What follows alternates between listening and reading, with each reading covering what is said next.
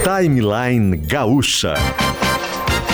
Entrevistas, informação, opinião, bom e mau humor. Parceria Iguatemi Porto Alegre, Fiat, KTO.com e HCC Energia Solar.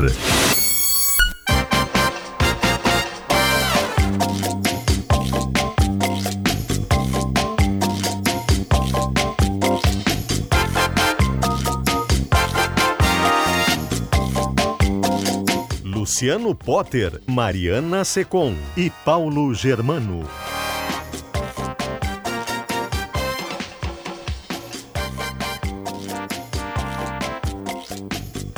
Bom dia, gente, tudo bem? 10 horas e 7 minutinhos, começando mais um Timeline. Estamos no último dia de fevereiro de 2023, dia 28. Agora são 10 horas e 7 minutos em ponto, até com segundinhos ali em cima do 00. Sejam todos bem-vindos ao Timeline que chega com Fiat, novo Fiat Fastback, o SUV Coupé da Fiat. O site é ofertas.fiat.com.br. Aliás, o site também é iguatemiportoalegre.com.br. Parador da Figueira vai até o dia 5 de março, seu fim de tarde com boa música, gastronomia e drinks, entrada gratuita. O site é kto.com, praia e verão é na KTO. Bom, tem Gauchão, tem Libertadores América começando. Aliás, já começou para Libertadores, Copa do Brasil e muito mais. Vem para onde a diversão acontece, kto.com. E o site hccenergiasolar.com.br.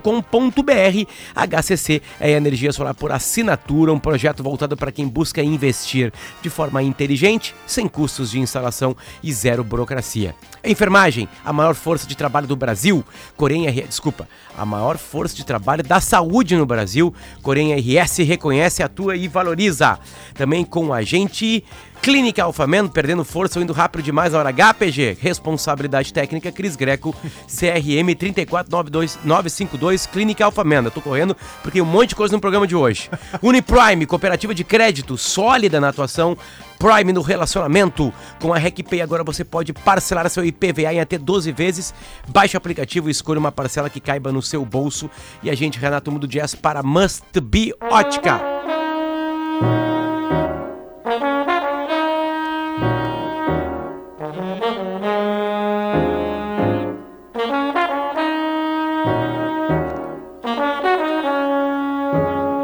Não consigo interromper.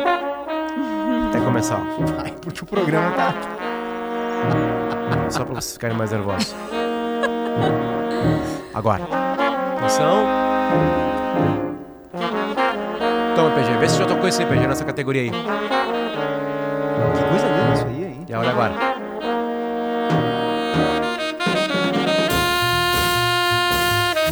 Must Biótica conhece as lentes Arbela, o lançamento do ano Mari e PG. Sejam bem-vindos ao Timeline. Bom dia, tudo bem?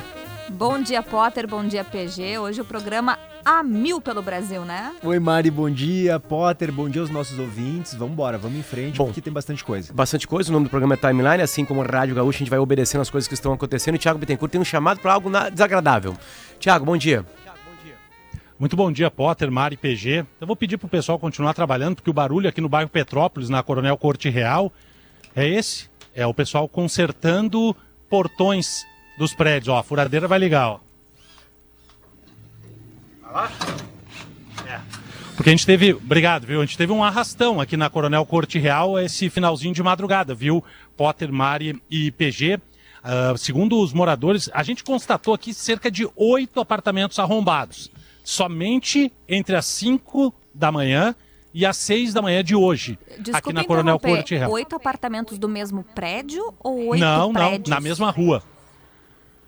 São oito prédios diferentes. Isso aí, Mari. São oito prédios diferentes arrombados. Mas, segundo o grupo dos moradores, dos vizinhos aqui, na Corte Real, eles contabilizaram 10 prédios arrombados e na Dário Pederneiras, que é a rua acima aqui, outros dois prédios também arrombados somente nesse período, entre as 5 horas da manhã de hoje e as 6 horas da manhã. A gente está percorrendo, eu e o fotógrafo Lauro Alves, aqui a Coronel Corte Real, é no trecho entre a Ipiranga e a Felipe de Oliveira, aqui no bairro Petrópolis. O que a gente vê agora é o pessoal na rua, trabalhando, consertando os portões, porque o grupo, o que eles, pelas imagens das câmeras, deu para ver dois homens cometendo esses crimes. Mas eles trabalham com a hipótese de que três a quatro tenham atacado esses prédios. O que, que eles fazem, viu? No portão ali onde tem a entrada pela tag, eles desmontam aquele equipamento, fazem uma espécie de, de ligação direta e conseguem abrir o portão. E aí acessam as garagens, em alguns casos tentam entrar nos apartamentos. O que a gente tem até agora, três bicicletas levadas. Não teve nada de maior valor levado, mas muitos portões estragados e o pessoal do lado de fora comentando o que aconteceu nesse início de madrugada. Alarmes tocaram, moradores foram para as ruas para ver o que, que, estava acontecendo. Um desses moradores é o Matheus Tissotti, uh, morador aqui da Coronel Corte Real. Que horas tu ouvisse o barulho, Matheus? Bom dia. Bom dia, gente. Bom dia. Uh, o barulho começou por volta ali de 10 para 6 da manhã, né, no horário que a gente está se preparando para acordar para ir trabalhar. Uh, soou um alarme e aí eu fui para a janela e, e, o cara estava dentro do meu prédio, na garagem, tentando levar uma bicicleta. Ao que eu gritei para ele, ele abandonou a bicicleta e saiu correndo. Então, um, um adendo aqui, né, ao relato é que esses eventos eles não aconteceu hoje em maior frequência, foram 10, de 10 a 12 aí prédios invadidos, mas eles vêm se repetindo já ao longo do último mês, né? Teve um prédio que foi invadido no domingo de carnaval e hoje foi invadido novamente. Então, se a gente pegar o último mês, aí a gente tem cerca de, sei lá, cinco eventos anteriores, mais esses dez da noite de hoje. Essa, nessa madrugada, quantos homens estavam ali na tua garagem? Tu chegou, chegasse a ver, né? Na minha garagem foi um só, né? Eles estavam trabalhando em dupla nessa, trabalhando. É. Eles estavam atuando em dupla nessa madrugada. Um deles deve ter ficado do lado de fora, que até acredito que seja o que tenha disparado o alarme que me fez acordar, mas dentro da minha garagem especificamente tinha um deles só. E o dano aqui no prédio, a garagem ali do. O portão da garagem eu vi que tá torto, né? Vai ter que ser refeito. E agora o portão principal, né? Isso, tem dois portões de acesso externos aqui que foram danificados e o portão da garagem tá, tá, tá arrombado também. Obrigado, viu, Matheus?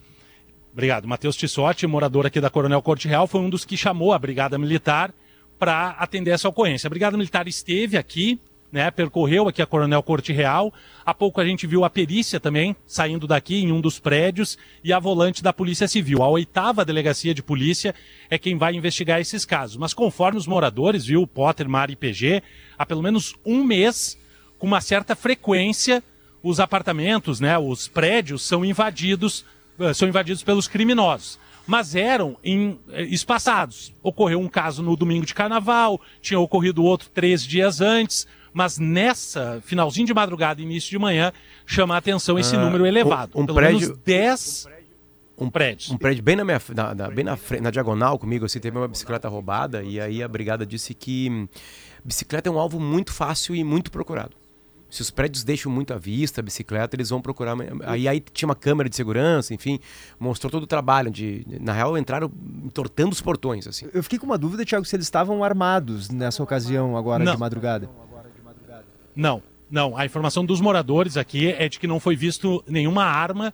Eles invadiam assim, uh, arrombando. E até o pessoal que está fazendo o conserto do portão, viu, PG, diz que para fazer o que eles fazem é uma espécie de. Uh, a gente vê muito nos filmes a ligação direta nos, ca nos carros, né? Uhum. Tu desmonta e faz os fios entrarem curto para poder abrir o portão onde se utiliza a tag. E aí o, o, o, o, o moço que está fazendo o conserto diz que até é necessário um, um certo conhecimento para se fazer isso. Uhum. E a gente contou que ó, pelo menos quatro prédios com uh, o equipamento ali onde passa a tag desmontado, os fios embaralhados, cortados, porque eles faziam esse mecanismo para conseguir invadir uh, o pátio. Geralmente eles vão até as garagens e tentam roubar uh, objetos de lá. Mas tem relato, como o Matheus até nos falou, no domingo do carnaval, o apartamento de um dos zeladores aqui de um prédio da Corte Real, ele não estava no apartamento, teve o apartamento invadido e aí levaram tudo. Levaram tudo que tinha dentro do apartamento. E aí agora até a situação está mais calma aqui na Corte Real, mas que por volta das 6 horas da manhã, muitos moradores nas ruas, porque vários alarmes dispararam, e aí a situação é essa. 10 prédios que invadidos. É, e, e é claro, agora a gente recebeu algumas imagens de câmeras de segurança, dá para ver bem nitidamente, viu, quem são os dois homens que estão uh, invadindo esses. Oh, agora disparou até um alarme, porque estão consertando, né? Portões, e aí volta e meia vai disparar o alarme, uhum. inevitavelmente. E, e, e, aí a gente tem, a gente recebeu algumas imagens de câmeras aqui dos prédios, e aí a polícia vai ter que investigar, mas a gente está em contato com a oitava delegacia para saber quantos registros foram efetivamente feitos e o que demais foi levado por esses criminosos. Obrigado, Thiago Bittencourt. Então, cuidado, né? Muito cuidado com o prédio, muito cuidado com o seu apartamento por aí. Vamos mudar o jazz, que aliás já foi mudado, 10 horas e 16 minutos. Vamos voltar para aquele, carro da serra, aquele caso na Serra Gaúcha, né? De trabalho análogo à escravidão. Enfim, que vem chamando a atenção da gente desde a semana passada. A gente vem aqui na Gaúcha desde os primeiros momentos que essa informação surgiu, ouvindo, ouvindo, e parece um vespeiro, uma ponte de iceberg né? A gente mexe vai saindo mais coisa, né? Vai... Agora a última notícia forte, grande lá, é que alguns brigadianos colaboravam com o processo de escravidão, usando de, de, de, violência verbal e não só verbal, enfim. Então a gente quer saber mais se isso existe em mais locais do Brasil e tem convidada na linha PG e Mari. Uhum. A convidada que está na linha é a Natália Suzuki. Ela é coordenadora do programa de educação Escravo Nem Pensar é, de uma ONG chamada Repórter Brasil. Natália, bom dia, obrigado pelo teu tempo com a gente hoje de manhã aqui, tudo bem? Olá, bom dia, tudo bem? Obrigada pelo convite, pela oportunidade de falar um pouquinho com vocês esse, sobre esse tema. Bom dia, ouvintes. Natália, são milhares e milhares de empresas no Brasil. Esses casos, como o que está acontecendo aqui na Serra Gaúcha, são raros? Infelizmente, não são raros. É, o problema do trabalho escravo é algo que é, existe né, em todo o país. Todos os estados brasileiros já foram flagrados com casos de trabalho escravo em muitas atividades econômicas, é, tanto nas, em atividades é, em zona rural como em zona urbana. Então, agricultura, pecuária, muitas culturas né, da agricultura e também na área, na área urbana, construção civil, oficina têxtil, então grandes marcas é, que, que fa, é, fabricam e, e vendem os produtos no varejo, muitas vezes estão aí contaminados com uma produção é, que emprega trabalho escravo, como esse caso aí que a gente viu na semana passada. Natália, uma dúvida que eu tenho é o seguinte, os estados em, em que essa mão de obra escravizada, né, é, é, cooptada, costumam ser com muita frequência estados do norte ou do nordeste. Nesse caso aqui, a Exato. imensa maioria eram trabalhadores baianos, né, que foram cooptados Sim. lá e vieram trabalhar aqui na, na, na, colheita de uva. Por que esses estados são Olha, o foco principal desses aliciadores? Sim, é, tem, a questão do trabalho escravo, ela tem é, uma relação direta com vulnerabilidade, com pobreza, né? é, trabalhadores são aliciados, recrutados em estados, em municípios, é, em que você tem comunidades é, vulneráveis é, socioeconomicamente. Porque esses trabalhadores e essas trabalhadoras, né, há mulheres também, é, que é, precisam de, de recursos para sobreviver e muitas vezes não têm opções de geração de renda. E daí eles são ofertados trabalhos é, empregos, muitas vezes sob, é, sob engano, né? É, apresentando aí condições é, irreais de trabalho. E aí essas pessoas necessitadas, elas acabam aceitando esses trabalhos. Quando elas chegam na frente de trabalho, nada daquilo que foi prometido era real. Então, é, quando a gente olha é, os trabalhadores na frente de trabalho que são explorados, geralmente eles, eles são, é, são pessoas que estavam em situação de vulnerabilidade socioeconômica. A gente sabe que muitos lugares, né, infelizmente, da região do Nordeste e da região do Norte, é, tem aí bolsões de, de pobreza, né? tem é, o IDH é mais baixo, as opções de geração de renda são mais baixas, então isso acaba refletindo diretamente na exploração laboral dessas pessoas. Mari. Natália, uh, a impressão que eu tenho, a partir de notícias que a gente tem visto, é que o número está aumentando, o número de casos vem aumentando. A minha dúvida é, para ti que acompanhas esse tema de perto, está aumentando a prática? As empresas estão colocando uhum. mais trabalhadores em condições análogas à escravidão ou os casos estão começando a vir à tona de verdade? Olha, Mari, essa pergunta, ela, ela precisa ser respondida com um certo cuidado, porque eu diria que tem um pouco das duas coisas. Como eu disse, trabalho escravo é, infelizmente, uma dinâmica que ela existe e persiste no Brasil há muitas décadas, para não dizer há séculos. Né? Eu não estou dizendo que trabalho escravo contemporâneo é a mesma coisa que escravidão colonial, são coisas distintas, mas a exploração laboral, ela persiste, ela ela é constitutiva, infelizmente, da nossa sociedade e da nossa produção econômica, né? da forma de, de, produzir é, no Brasil, é, é, essa exploração laboral está muito presente. Então, isso existe e ela está arraigada na, na, nossa forma de, de constituir relações, na nossa forma de produzir. A questão é, de você notar esse aumento é que realmente é, já há algumas décadas, as autoridades públicas elas estão mais atentas a essas condições laborais de trabalhadores em atividades econômicas que anteriormente a gente não percebia que exploravam trabalhadores. Então, muitas vezes, as condições a que esses trabalhadores estavam submetidos eram naturalizadas. Então, muito possivelmente, situações como essa já aconteciam no passado e elas não eram alvo de investigação e de fiscalização das autoridades. Dito isso, também é preciso dizer que nos últimos anos, nos últimos três, quatro anos, a gente teve uma piora muito grande é, das condições laborais e das, das condições de subsistência dos trabalhadores, por causa da pandemia, por causa da crise econômica, por causa de um governo que não privilegiou é, condições de, de, de, trabalho melhores, que não é, privilegiou fiscalização do trabalho. Então, assim, isso tudo contribui para que você tenha situações como essa aí, que a gente está vendo das vinícolas, com uma grande quantidade de trabalhadores, são mais de 100 né, numa mesma frente de trabalho sendo resgatados. Isso já não acontecia há algumas décadas. Você ter fiscalizações que resgatavam trabalhadores em grande quantidade. A gente sempre teve resgates, mas em grande quantidade isso tem reaparecido após quase duas décadas. Então a gente teve aí sim um retrocesso e uma piora da situação de, de condição laboral e de, e de fiscalização também. Então isso precisa, é uma mistura das duas coisas. Essa, essa notícia está chocando bastante a gente aqui no sul do Brasil, porque são empresas gigantes, né? Empresas que movimentam sim. a economia, empresas que, aliás, chamam o Brasil para ali para fazer turismo, para conhecer né, como é feito o vinho, enfim, né? não só o vinho vinho, mas tudo que cerca o vinho, né? Eu vou pegar aqui um, um pedacinho de uma nota oficial da, da família Salton, tá? Dos vinhos Salton. É. Embora nossa empresa tenha atendido a exigência legal na contratação da terceirizada Oliveira e Santana, reconhecemos que não averiguamos em loco as condições de moradia oferecidas por este prestador de serviço aos seus trabalhadores. Foi um fato isolado na trajetória centenária da empresa, mas um ponto de melhoria que será endereçado com toda a seriedade e respeito que a situação exige. Aí depois tem parênteses e três pontinhos, porque segue o texto e tinha também antes, né? Um texto, né? Da, da Salton. Uh, o quanto Sim. essas empresas são culpadas ou não são culpadas? Olha, essas empresas, as empresas é, é, a, a, essas que uh, vendem o produto final para os consumidores, elas são completamente responsáveis pela condição de trabalho é, daqueles que produzem os produtos que vão a varejo, que vão ser vendidos nas prateleiras e que nós vamos consumir. Por quê? Porque são elas que se valem desse trabalho para ter o produto final pronto. E é, numa perspectiva de cadeia produtiva, isso já há muitas décadas, né? Elas são responsáveis pela forma de, de, de produção.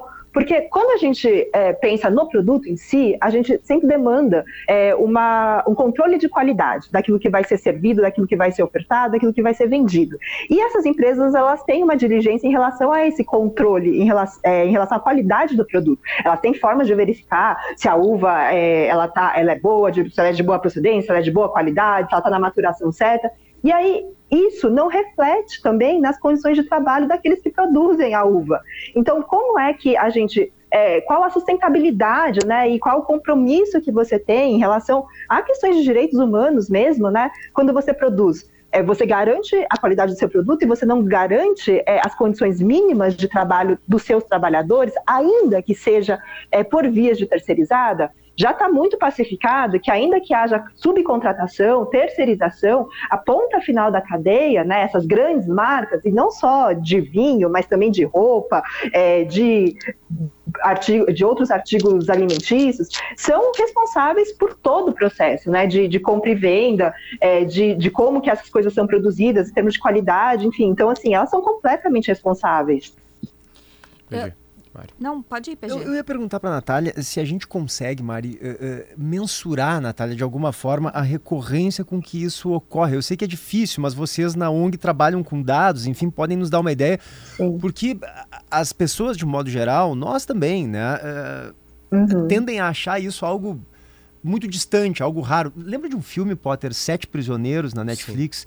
que mostra Sim. justamente essa realidade Santoro. com o Rodrigo Santoro, isso mesmo que os meninos são cooptados também, uma comunidade muito pobre, levados para São Paulo, onde eles trabalham ali é com cobre, né? Com esses fios de cobre que são furtados também na, na, na cidade. A gente, inclusive, sofre com isso aqui em Porto Alegre. É, qual é a recorrência disso? Tem como dizer assim o, o quanto o trabalho escravo contemporâneo está ocorrendo e, e, a gente não sabe? É possível dar uma noção para a gente, Natália? Olha, eu, eu vou dizer que assim, que eu não vou conseguir dar uma porcentagem em relação claro. a todos os setores, né? Mas assim, é, muito recorrente. É, é, um, é uma dinâmica que ela é muito presente no nosso dia a dia, na nossa realidade. É, a gente não percebe, é, uma, é que é invisível, mas quando você para para olhar e, e, e para para é, acessar as informações de como as coisas são produzidas, é, eu, assim, é, é muito triste isso. Mas praticamente é, os produtos, os principais produtos que a gente consome, eles têm problemas é, é de trabalho escravo. E não só isso, não. também problemas ambientais, porque sempre vem aí um conjunto é, de, de, práticas criminosas. Então, um exemplo que é muito frequente é o, é o, exemplo da carne. Essa carne que é consumida no Brasil e que é consumida é, fora do país, que é comercializada no mercado externo.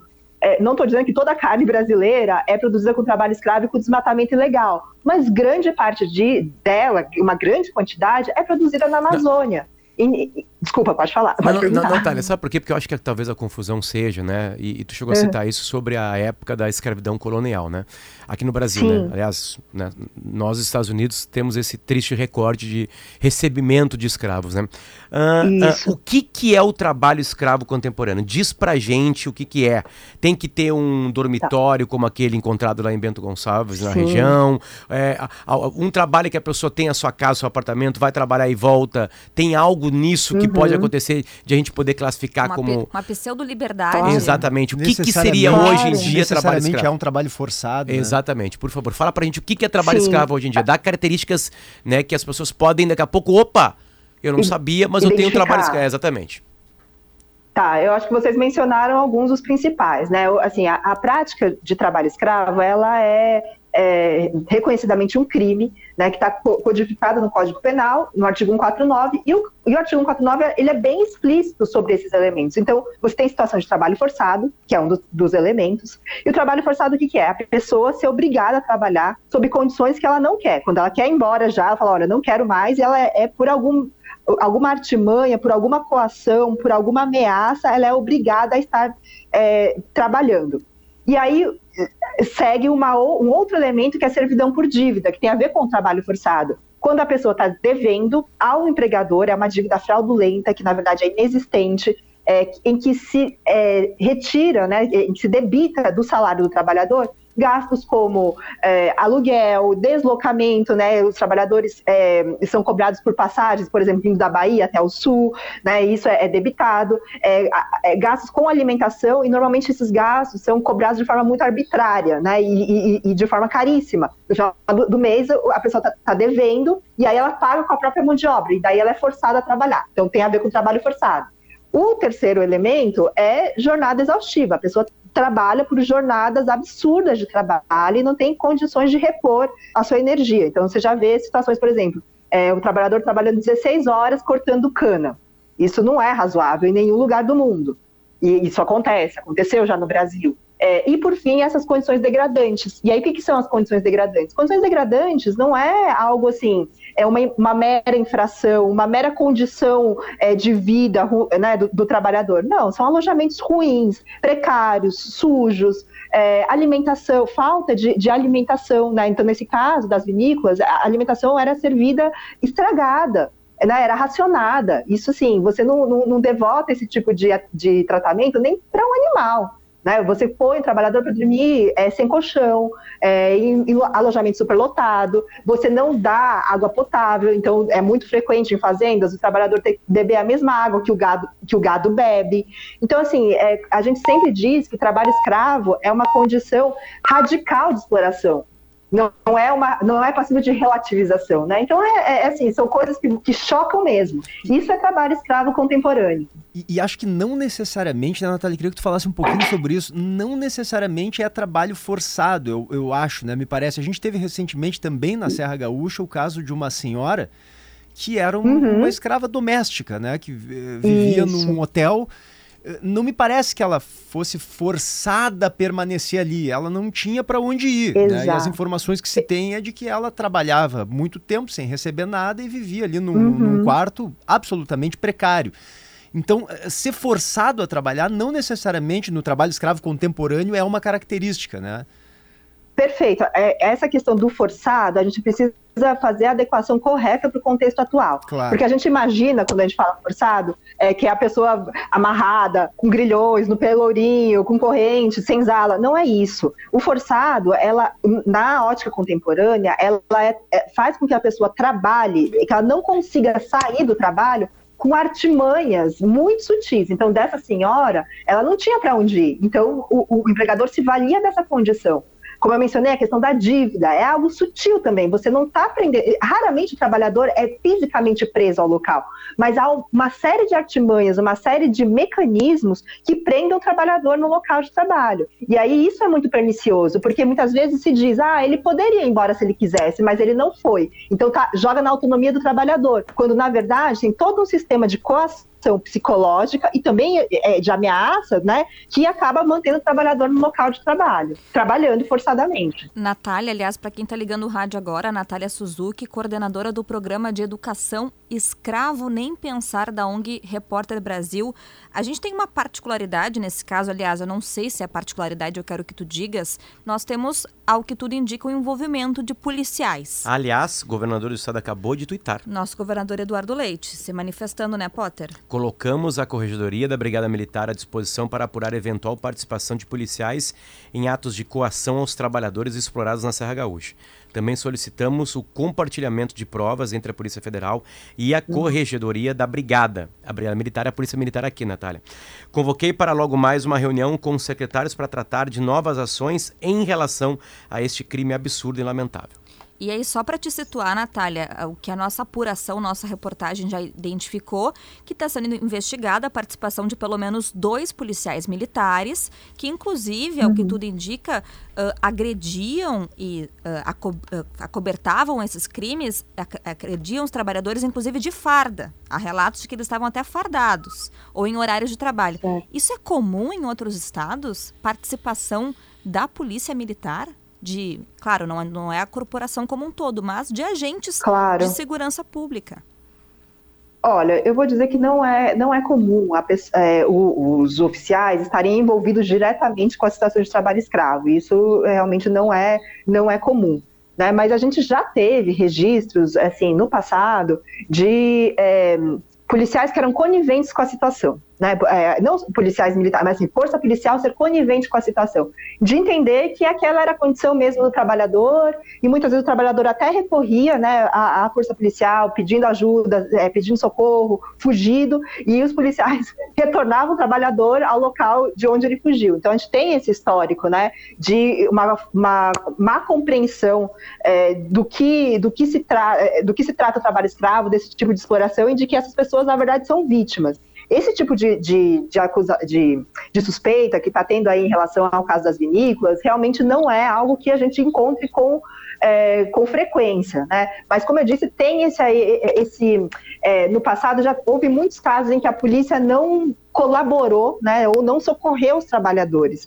Isso, mesmo. Assim, Exato, ou, ou foi, é, ou, te, ou, era conivente, né? Com a coberta, a, a, a coberta por, por, ignorância, a coberta porque está sendo paga, a coberta por quê? São, olha, tem, já teve as duas situações, né? Situações em que os policiais realmente não compreendiam o que, que era, que era uma situação de exploração, que a, o, os trabalhadores eram vítimas, né? Não nenhum, porque às vezes colocava-se que o trabalhador estava devendo, né, para o empregador. Então não se entendia que eles eram vítimas, mas que eles eram os criminosos. Então invertendo aí uma lógica de papéis. E aí também existiam situações em que a polícia era muito é, articulada com o poderio local, o poderio político e econômico, que muitas vezes empregava trabalho escravo.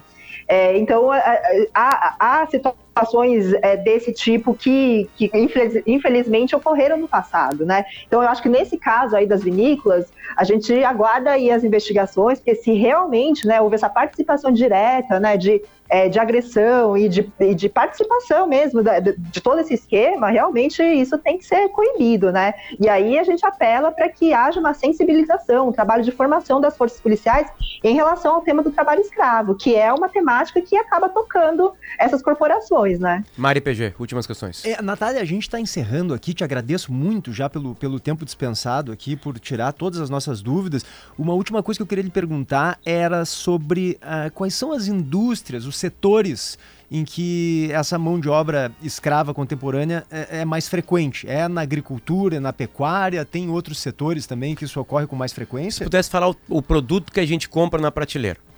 Sim, sim. É, o store, assim, é, se, se, eu for aqui listar todos os produtos que a gente consome que, e são passíveis de ter trabalho escravo, assim, eu ficaria aqui a manhã toda. Mas, assim, pra, é, é, no, na série histórica, a gente tem muita recorrência de trabalho escravo em atividades agropecuárias. Então, desde 95, a gente, né, a maior parte dos casos estão nessas atividades. Então, a carne é uma das, é uma das atividades em que é, uma, é um dos produtos que é, a gente encontra problemas, né? Eu não estou dizendo que toda a carne brasileira é produzida com, com trabalho escravo, mas é uma recorrência. É, produtos como café, nos dois últimos anos, é, as principais, os resgates foram concentrados em, é, em plantações de café. Né? Então, café que é consumido no Brasil, café que é exportado né, para o mercado internacional, para a Europa, para os Estados Unidos. É, a gente tem muito, muita questão com chocolate, por causa do cacau é, suco de laranja, que também é exportado, o Brasil é o maior produtor de suco de laranja, e também com recorrência de trabalho escravo, uso de agrotóxico ilegal, né? Então tem isso também. E aí, eu, é, pensando na construção, na, na zona urbana, a gente teve casos também, e, e tem casos com oficinas de costura de grandes marcas, né? Essas que, inclusive, a gente encontra em shopping. Sim, Roupa roupas. Roupa, tênis, enfim. E aí também, né, isso não é um problema só, só do Brasil. A Sim. gente encontra também esse problema é, internacionalmente, China, Sudeste Asiático, sim, sim, China, sim, exato.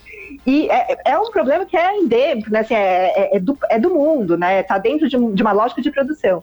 E construção civil. Então, assim, a gente teve em 2013, 2014, aqui o resgate de trabalhadores na reforma do aeroporto de Guarulhos. Né? Então, assim, é, a gente não consome o aeroporto, mas a gente usufrui desse serviço. E está aqui, do lado, né? A 15 quilômetros da minha casa. É, é, é, impressionante, né? Que a gente conviva tão de perto com, essas, é, com essa prática. Natália, muito obrigado. Mário, questão? Não, obrigada, Natália. Muito obrigada Obrigado pelo carinho, bom trabalho. esclarecimento. Obrigada, eu que agradeço. Bom dia para vocês. Bom, Bom dia. dia. Só para complementar, o PG perguntou da recorrência. Tô abrindo aqui o site do governo federal, uma, um documento de 24 de janeiro. No ano passado foram resgatados 2.575 trabalhadores em condições análogas à escravidão. Fiz aqui uma média, sete pessoas por dia. Resgatados, né, Maria? Resgatados. Imagino que tem por aí, a gente não que sabe. Que não foram resgatados ainda. Já voltamos. Esse é o Timeline 1039.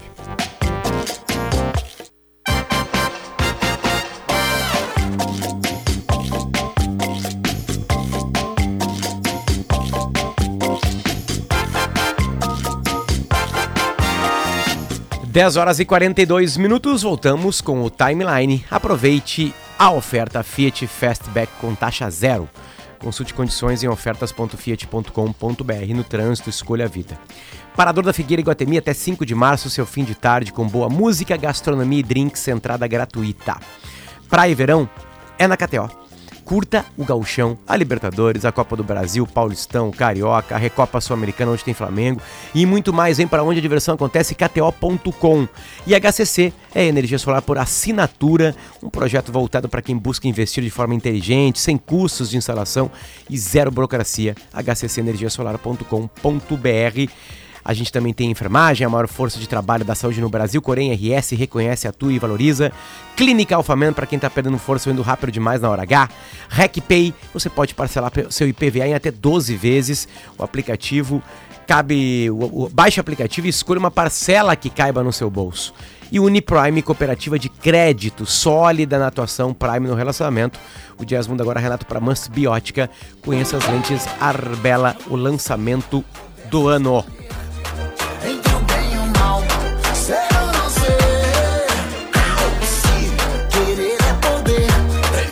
Um, você tá assistindo, uh, Mari? Tô assistindo. Todos os dias ou tu espia, tu, tu, tu, espia, é ao vivo, como é que tu consome? Eu consumo muito mais o Big Brother através das redes sociais. Twitter, Instagram, quando tem programas mais importantes, né? Os highlights, os melhores é, momentos. Prova do líder, Briga. eu assisto tudo isso, né? Mas ontem eu não assisti, por exemplo, que era o jogo da Discord, eu durmo, acordo cedo, enfim, mas eu tô sempre ligada no Twitter, tô dentro, por dentro das brigas, do- dos fã-clubes, sei de tudo. E tu, PG? Eu, eu não, não consigo ver o Big Brother, essa edição não tô conseguindo, é muito tarde pra mim, Potter, mas eu, como a Mari, eu tento me informar ali pelas redes sociais, tá? faz parte das discussões, a gente tem que estar por dentro de alguma forma do que estão debatendo, do que estão discutindo, mas não tô conseguindo acompanhar o programa, e tu? O Big Brother chega pra mim através dos, do- das tags, eu digo assim. Quando tem algum tipo de discussão lá dentro, Isso. chega pra mim. Ah, agora a discussão é sobre racismo. Isso agora a discussão aí. é sobre gênero. Agora a aí a discussão gente é vai sobre. atrás, que vai são um- pautas, aliás, dos últimos 4, 5 anos né, no Big Brother, né? O time é montado também pra isso acontecer. Jax, tudo bem? Bom dia. Tu olha, Jax, ou não? Bom dia. Tu assiste eu, todos os dias, tu é assinante, tu fica olhando o banheiro, a cozinha. Eu assisto o pay-per-view, vejo as provas de líder e anjo ao vivo. Eu sou desses que Dança nas tarde. festas. Sim, é uma rotina muito maluca isso, de acostumar a nossa rotina com a rotina do que está acontecendo no programa. É muito doido. E essas discussões sociais todas, e torcer por uma pessoa ou não, isso tudo a gente vai passando por esse momento. E nós estamos na linha com um convidado muito especial, o nosso gaúcho do BBB, que a gente adora quando sai a lista. Tem, ah, tem um gaúcho. O Christian Vanelli está na linha conosco para bem-vindo, Christian, ao Timeline. Bom dia, gente. Bom dia para todo mundo que está escutando. É, Bom dia. Obrigado aí pela, pela oportunidade aí de falar com vocês. Então eu estou bem feliz aí com a minha participação e vamos ver o que vocês querem saber, hein? A gente quer saber se tem algo que tu não pode contar. Ih, tem coisa pra caramba, homem, mas assim, a gente vai conversando no que a gente pode, né? Mas não pode contar por contrato, Christian, não pode contar porque estraga o jogo, enfim. Porque vários e vários Big Brothers antigos saíram do programa e chutaram o balde, disseram que a edição é maldosa, que algumas coisas legais que eles fizeram lá não apareceu. Enfim, tu sente isso também? Tu sente que aqui fora as pessoas não viram algumas coisas legais tuas? Enfim, como é que tu sente assim já que o jogo realmente é aberto ou não? Então, é, tem coisas que a gente não pode falar por contrato, mas eu tinha uma equipe muito boa comigo, então acho que tudo que passou aí na, edi- na, na- na edição, é, nos meus canais de comunicação, aí a equipe mandou muito bem. Então, tudo que eu precisava falar, expressar, enfim, a equipe abraçou a causa e passou para todo mundo aí que a gente precisava passar. Tu foste o quinto eliminado do programa, eh, já tá, acho que há duas semanas em casa, né, Christian? Aliás, retornou ontem para Caxias do Sul, isso? Ontem eu vim a Caxias do Sul, fui recepcionado com churrascão e a Ah. família. Que beleza. Isso foi assim, ó, cara, minha vozinha, eu acho que ficou bem marcada nessa edição também, quando eu ganhei o anjo ali, eu acho que todo mundo viu minha vozinha, ela é o amor da minha vida aí, e todas as outras mulheres que estão aí na minha família também, é, todo mundo viu o carinho, que quem me acompanha no Instagram e viu o carinho que todos têm por mim, e todos que eu tenho por elas, né, então acho que ser recepcionado pela família, em Caxias, na minha cidade, com um churrascão, ha, não tem coisa igual, né? Tu tiveste passagens marcantes pelo programa. A primeira delas, Potter e PG, caso não saibam, foi quando ele se apresentou, que ele disse que ele tinha um topete. Eu sei, eu sei, lembro. Um topete especial, né? um topete marcante. Mas é verdade. Mas é verdade, é verdade. E eh, tiveram também situações, principalmente envolvendo duas participantes, a Paula e a Bruna, que tu, para quem não vê, né, tem, tem dois grupos no Big Brother, dois quartos, e o Christian era de um lado, e ele disse em determinado momento que iria colher informações com essas meninas, né, pro grupo dele. E na hora o grupo dele aceitou, mas depois, quando a história vazou para toda a casa, o grupo disse que não achou legal essa atitude. Que, que tu pode falar sobre essas questões do programa que se refletem na vida da gente mesmo, Christian? Essa falsidade, esse tira-corpo. Como é que tu te sente em relação a isso? Então, começa pelo topete, né? o topete realmente foi uma brincadeira, o pessoal pegou aí, eu acho que até algumas marcas aí já, patrocinadores do programa, brincaram com isso, então eu levei realmente na brincadeira, porque a galera aqui fora, antes de entrar pro BBB, sempre brincava do topete, dessas, dessas brincadeiras aí, né? Então acho que eu levo muito de boa essa, essa relação. Relação lá dentro, gente, é o que a gente fala, é só estando lá dentro para entender a situação, porque assim, a gente tá num, num ápice de emoções, tá? É emoção, razão, e querendo ou não, aquilo lá é um jogo, gente. Aquilo é um jogo e tu tem que jogar e tu tem que ganhar, entendeu? Então, assim, é, realmente a gente se aproxima das pessoas, só que daí tem essa confusão de quarto, tá, um tá num quarto, um tá no outro, e aí como a gente entrou grudado também, a gente acabou escolhendo os quartos, né? Então eu acho que essa relação aí foi de assim, cara, a gente de repente não esteja jogando com os nossos realmente aliados, que as pessoas que a gente queria jogar, que é o que eu falei bastante sobre isso, né? E aí, quando a gente começa a conversar com outras pessoas, de repente a gente vê que essa ideia de jogo estava mais firme com outras pessoas do que, sei lá, enfim. Tanto que eu falei de criar o terceiro grupo aí, que criou uma contenda gigante aí no programa. Mas eu acho que é isso aí, cara. É, é o jogo e todo mundo tá lá para jogar. Essa edição o pessoal vê que o pessoal quer jogar, né? Então é, é só relação de jogo. E todas as estratégias ali fazem parte do jogo, né? Mas tu não te sentiu enganado ou, ou deixado de lado pelos colegas? Ah, com certeza, né? Quando tu vê um negócio que a casa inteira, seja, todos os participantes dentro da casa, 18 participantes acho que estavam na época, ficam contra ti, pô, tu sente uma rejeição lá dentro, né? Imagina, uhum. será que eu tô fazendo jogo certo? Será que aqui fora que o pessoal tá abraçando a causa do que eu fiz? Ou será que eu fui muito errado por todo mundo tá me julgando dentro da casa? Sabe? Então isso é, é, realmente mexe com a gente lá dentro, até porque eu falei, o trilhão de emoções lá é o tempo todo. Christian, a gente tem um, um, podcast aqui no GZH que chama Emparedados e a gente até comentou sobre essa. Foi, eu fiz a participação nesse podcast justamente no período em que tu estavas nessa sinuca de bico, uma expressão muito gaúcha, né? Uh, sobre uhum. essa questão dos dois grupos. E a gente comentou naquele momento que o Christian tinha o jogo nas mãos naquele momento. O jogo do BBB estava voltado para ti naquele momento. Uh, o Tadeu comentou no teu discurso sobre a questão de medo tu já descobriu o que seria esse medo? Como é será que faltou foi o, a, a, esse âmbito de, de jogar para os grupos e dizer o meu grupo sabia que eu estava fazendo isso, expor as pessoas, contar, de fazer esse jogo. A gente até comentou na época, vai depender muito agora de como o Christian vai conseguir trabalhar com essas informações. Ele pode dar uma super virada no programa. Tu conseguia ter essa visão lá dentro? Consegue ter essa visão agora? Então, é, como eu te falei, lá dentro a gente não tem informação de nada de que está acontecendo. A gente tira nossas próprias conclusões das coisas que acontecem dentro da casa. Eu acho que a única maneira de a gente entender mais ou menos o que o público está pensando é o paredão, né? Só que às vezes as pessoas caem no paredão errado e aí acabam voltando para casa, a gente acha que as pessoas estão tá forte. Enfim, é um, é, é um jogo que a gente tira muita conclusão precipitada de tudo, sabe? Então, assim, é, é, difícil, porque pensa, todas as pessoas contra ti, tendo o jogo na mão, tu não sabe se tu tá certo, se tu realmente está errado pelo que a casa está te julgando, né? Então tem tudo, toda essa relação aí. É, eu, como eu falo em várias entrevistas, eu falei com, a, com a, a ideia de que o grupo inteiro sabia da relação da informação, né? E aí eu só não dei nome aos bois, como eu falo, né? Mas eu sei que eu fui com a verdade, joguei com o meu coração, então acho que é isso que é importante, né? A gente não pode perder a nossa essência por conta do jogo. Cristian, eu, eu tenho duas dúvidas que eu sempre quis perguntar para um participante BBB, tá? A primeira, meu velho, é, é, é como é que é para ti lidar com muita crítica, com a rejeição, como tu estava dizendo ali, tu, tu te referiu ao, ao, ao pessoal que estava na casa junto contigo. Mas a turma de fora, né? Tu teve ali 48% de rejeição quando saiu do BBB. Como é que é lidar com o ódio das redes sociais, com a fúria das pessoas? É muita gente comentando. Isso te machucou? Ou, ou tu é uma pessoa assim mais autossuficiente, não dá muita bola para essas coisas? Como é que foi isso para ti? Então, mestre, tu pode ver que a rejeição foi a menor do programa até agora, né? Então eu acho que, cara, eu saí, é, muito, é um turbilhão de informações que a gente começa a receber das pessoas, de como estava o jogo, de quem estava do teu lado, quem não estava, enfim, dentro do jogo.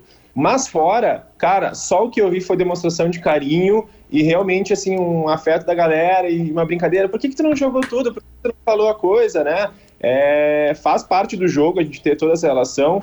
Eu não sou uma pessoa que agressiva, até às vezes no jogo da Discord eu poderia ter sido mais é, incisivo em algumas coisas, né? A gente entende que é um jogo, entende que tem torcidas de tudo quanto é lado e a gente sabe tudo que a, acontece ao redor disso, né? Uhum. Mas tudo que eu ouvi, cara, é uma coisa muito boa, porque, por exemplo, assim, até nos stories ontem, eu tava gravando um story, tinha uma menina uma criança correndo atrás de mim, dizendo que estava torcendo por mim, emocionado em me ver. Então a gente vê que a gente ah, pegou esse público de tipo de crianças, ou tipo assim, manda um recado para minha mãe, minha mãe estava torcendo muito por ti, né? Então assim, pessoas que tu não conhece, mas esse tipo de público fez o nosso coração ficar muito alegre e saber que a gente fez um jogo que realmente pegou a família brasileira, vamos dizer assim, né? Que eu acho que é e, e, a minha outra dúvida é sobre os benefícios, as vantagens. Agora que tu saíste do BBB, o que que tu tem pela frente? Já tem muita gente interessada assim em fechar parcerias contigo?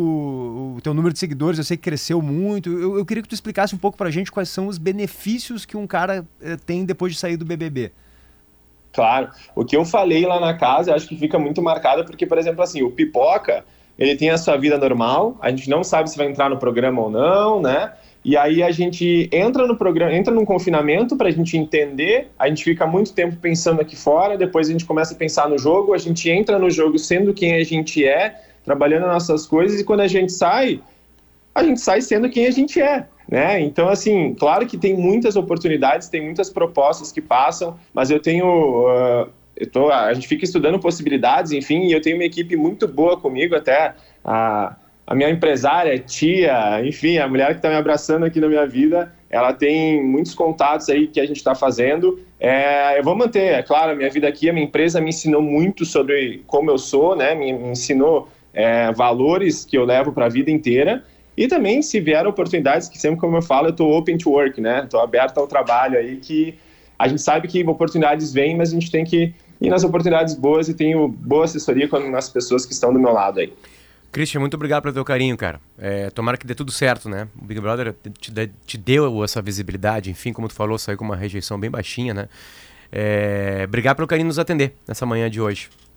Cara, é muito legal falar com vocês, porque eu sempre ouvi vocês e nunca pude falar, né? eu sempre vi vocês em programas aí. Então, cara, é, é legal essa, esse carinho de vocês também, né? Acho que provavelmente me viram ali, torceram por mim, era um gaúcho dentro do programa, representando, acho que todo mundo. Acho que representei bem, né? Então, falar com vocês realmente é uma alegria para mim também. Então, muito obrigado por receber e fico aberto. Quem vai aí. ganhar? É. Ei, que perguntinha, hein? Eu falo que eu torço muito o Black também. O Black é um cara que acompanhou de mim desde o início, mas a Amandinha também é uma pessoa muito sincera e aquela mulher tem voz. Todo mundo acha lá dentro que ela não tem voz, que ela se esconde atrás de algumas pessoas, mas a mulher tem muita voz e ela sabe o que ela tá falando. Então torço muito por esses dois aí, principalmente. Perfeito. Obrigado, Cristian. Um abraço. Valeu, grande abraço. Valeu. Quem vai ganhar, Mari? Eu acho que a Amanda tem chance, ela tem a maior torcida. Jax, também, quero que tu responda. Torcida ou palpite? Torcida Amanda, mas eu acho que no geral a popularidade está muito em aberto ainda. Eu acho que a gente não tem um favorito no programa ainda. É isso, Mari? É, eu acho que Amanda e Sapato são os favoritos no momento. Não, e o Christian, esse Maritu que acompanha mais o programa, mas aqui conversando com a gente, parece um cara muito legal, né? Independentemente das polêmicas sim, que ele enfrentou lá. Sim. Eu até não tô tão ele por dentro assim. várias polêmicas. Uh, talvez não teve uma rejeição maior porque o paredão favoreceu né? Que nem ele falou, a configuração do paredão favorece per, o percentual. Sim, e daqui Mas a pouco ele... pegou alguém lá muito forte no paredão de rejeição é. e o cara lá dentro fica e fala assim, não, eu tô bem pra cacete. Eu acho que ele era um e cara aí... até discreto demais, em alguns momentos não conseguiu fixar laços verdadeiros, porque os dois amigos dele uh, não eram amigos de verdade lá dentro. Ele deve estar tá vendo tudo agora, né? Imagina. 10h57, acabou o programa. Muito obrigado a Fiat, muito obrigado a Iguatemi, muito obrigado ao, a KTO e também a HCC Energia Solar. PG, obrigado pelo carinho. Mari, a mesma coisa, Eu voltamos amanhã. Renato estava aqui com a gente na equipe técnica. Quem mais, Jax? Lembra aí?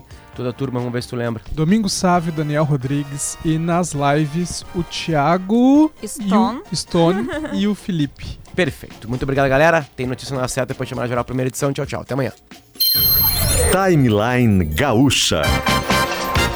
Entrevistas, informação, opinião, bom e mau humor. Parceria Iguatemi Porto Alegre, Fiat, KTO.com e HCC Energia Solar.